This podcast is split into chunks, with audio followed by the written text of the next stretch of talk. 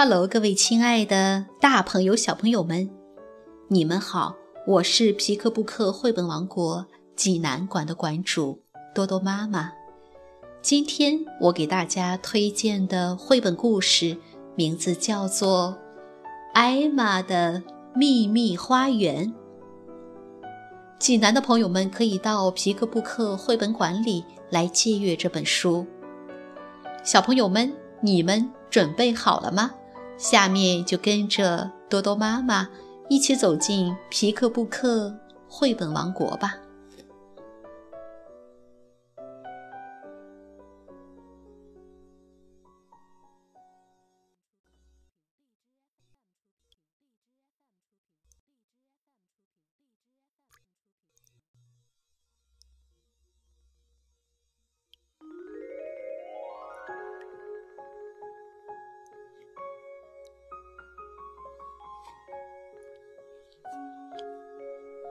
艾玛的秘密花园，法国娜塔莉·瓦兰著，法国玛丽·比埃尔·艾莫林绘，张烨翻译，长春出版社出版。艾玛爬上椅子，从妈妈的秘密小瓦罐里。拿出一张纸，他轻轻地把纸放到桌子上，拿起一支笔。小纸片啊，小纸片，我要给你讲个什么故事呢？对了，我要给妈妈写封信。亲爱的妈妈，有本书里说，每个女孩子。都是从玫瑰花里诞生的，你知道吗？你别担心，我要去花园里走走，找到我的家人，艾玛。艾玛出了门，向花园走去。她左看看，右瞧瞧，一会儿跑到树丛，一会儿又藏在花间。他仔细查看每一朵花，不管是大花还是小花。突然，他感到花园深处有什么在召唤着他。这个角落他从来没有去过。就在那蝴蝶树下，艾玛发现了一个粉红色小罐子。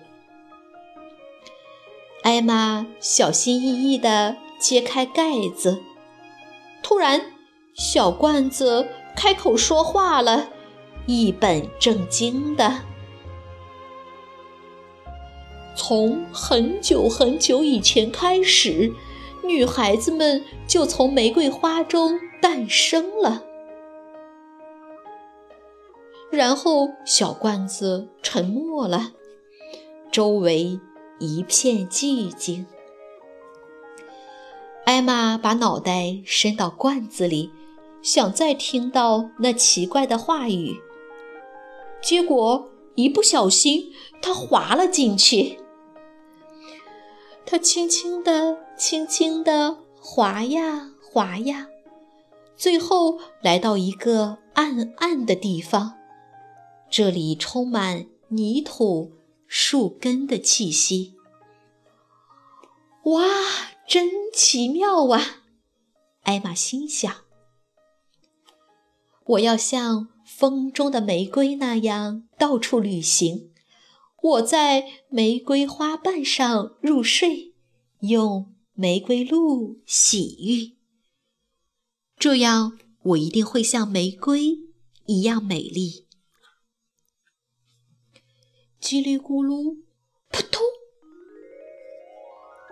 艾玛终于掉在了一朵美丽的玫瑰花上，玫瑰被压皱了，不高兴地说道：“哪有这样降落的呀？”艾玛却立刻在一片花瓣上睡着了，睡得那样深沉，在她的梦里。他继续向下滑去。他在鼠葵太太家醒来，他那巨大的劲让艾玛眩晕。这次，艾玛掉在一朵胖嘟嘟的起绒草上。起绒草抗议道：“我可不是你的鸭绒被。”哦，抱歉，起绒草先生，我马上就走。艾玛心想：究竟哪朵花会接受我呢？艾玛看到一朵小雏菊花。于是他爬了过去。小雏菊，我想休息一下，你可以把心借给我吗？绝对不行，我不能接待你，因为人们随时都会把我摘掉，揪下我的花瓣，测测他们的运气。总是老生常谈，幸好我生命力旺盛，否则。这就是小雏菊，热情、温柔、有爱，捉弄人。今天不走运，我心情不佳，让我送你一程吧。随风去吧。艾玛直直地掉到一片草地上，鼻子朝下，她又睡着了。一朵好奇的牵牛花吵醒了艾玛。他轻轻地挠了挠艾玛的鼻孔，啊嚏！牵牛花说：“长命百岁！”哈哈哈！牵牛花笑得直不起腰来。继续上路了，他想找到那行吟诗人，听到蚯蚓的声音。艾玛看着牵牛花远去。他可没心思嬉笑。这时，他看到一朵美丽的虞美人花。虞美人花问他：“我能为你做点什么吗，小姑娘？”艾玛回答：“好的，我很累，我想找到属于我的花朵，然后好好休息一下。”那红红的虞美人随着微风弯下了腰，接纳了艾玛。就这样，在那小小的花园里，在红红的虞美人的心里，艾玛成了一朵快乐的小花。艾玛又在纸上写道：“亲爱的白纸。”请不要把一切都告诉妈妈，因为这是我的秘密花园。艾玛，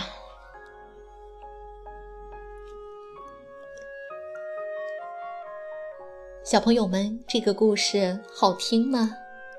在花园中的一个被遗忘的角落里，艾玛看到一个神秘的玫瑰色花盆。一不留神，他滑进了花的王国。这么多美丽的玫瑰、蒲公英、雏菊、牵牛花，究竟哪一朵是艾玛的呢？经过一番历险，艾玛终于找到了属于自己的花——一朵温柔的虞美人。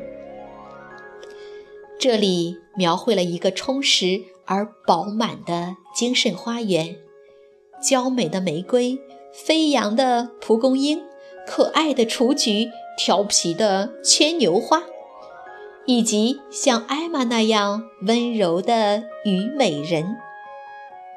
要知道，我们都有属于自己的花朵，我们都有属于自己的特点、信念和心灵。好了，今天的故事就到这儿了，也欢迎更多的妈妈加入到我们皮克布克的大家庭中，一起来传播绘本，传播爱。我们明天再见。